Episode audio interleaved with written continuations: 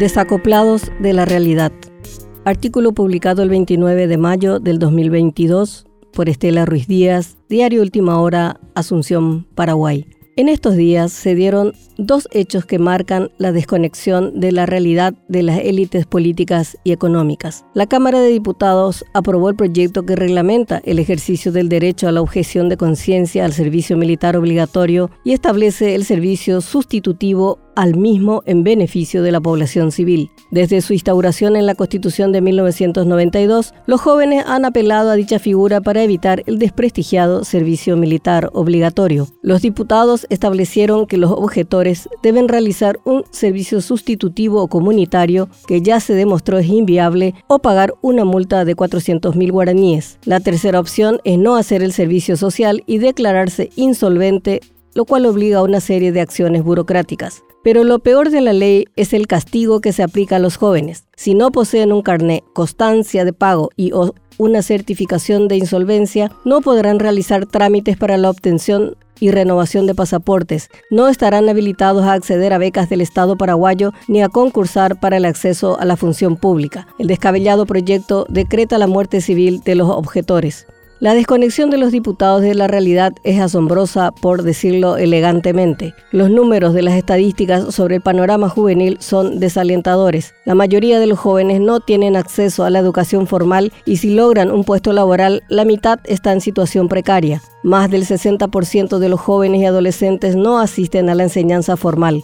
El abandono escolar ya era una epidemia que se agravó con la pandemia del COVID. Solo en el 2021 más de 65.000 alumnos dejaron la escuela. Los jóvenes abandonan su escolarización para trabajar y así ayudar a sus padres. Hay una población no escolarizada de 700.000 niños y jóvenes. De los 250.000 desempleados, el rango de edad más afectado es de 18 a 24 años. El embarazo adolescente es casi una epidemia. Cada año niñas de entre 10 y 14 años dan a luz a casi 700 bebés. Paraguay ocupa el primer lugar en esta escalofriante realidad.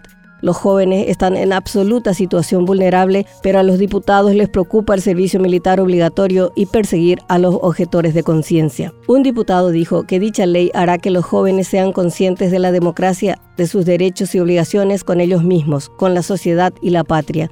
¿De qué patria habla?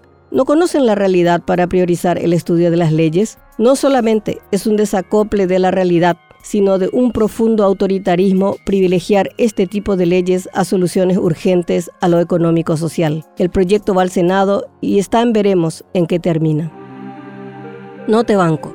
El jueves se filtró una nota de la Asociación de Bancos y Financieras al Banco Central del Paraguay en la que planteaban la aplicación de las comisiones por las transferencias vía Sistema de Pagos del Paraguay, CIPAP, alegando que el cobro de comisiones es para costear y sostener el sistema tecnológico del servicio, atendiendo a que este mes se implementará el sistema 24 horas los 7 días de la semana.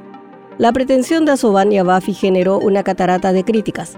La población se manifestó en las redes sociales y los gremios de la producción, la industria, el comercio y las mini pymes acusaron al BCP y a los bancos de asestar un golpe mortal a estos sectores al tratar de imponer un cobro de entre el 15% y el 5% por cada transferencia bancaria. Tan virulenta fue la reacción que ayer el Banco Central emitió un cuidadoso comunicado señalando que el contexto actual no es propicio para alterar el modelo vigente en lo concerniente a tarifas, pero deja abierta la ventana señalando que analizará la propuesta con el máximo rigor técnico en un proceso de diálogo transparente para adoptar las decisiones que sean racionales y adecuadas. Por ahora, no habrá cobro por las transferencias. Los tiempos políticos electorales no dan tregua para decisiones económicas impopulares. Aquí también puede hablarse de un desacople de una élite económica de la sociedad que sufre los embates de una pandemia de dos años que carcomió los cimientos económicos y dejó a miles sin empleo. Los banqueros no tuvieron la mínima lectura del contexto.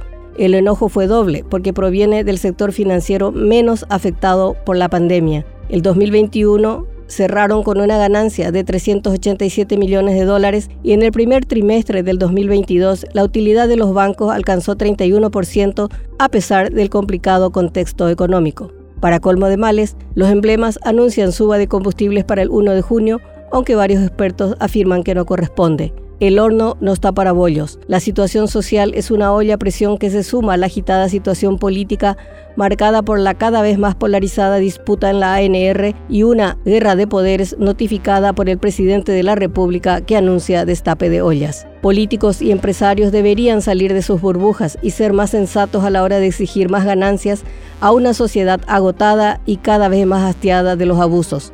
Deben dejar de cargar más pólvora a la crisis, porque de una explosión social no se salva nadie.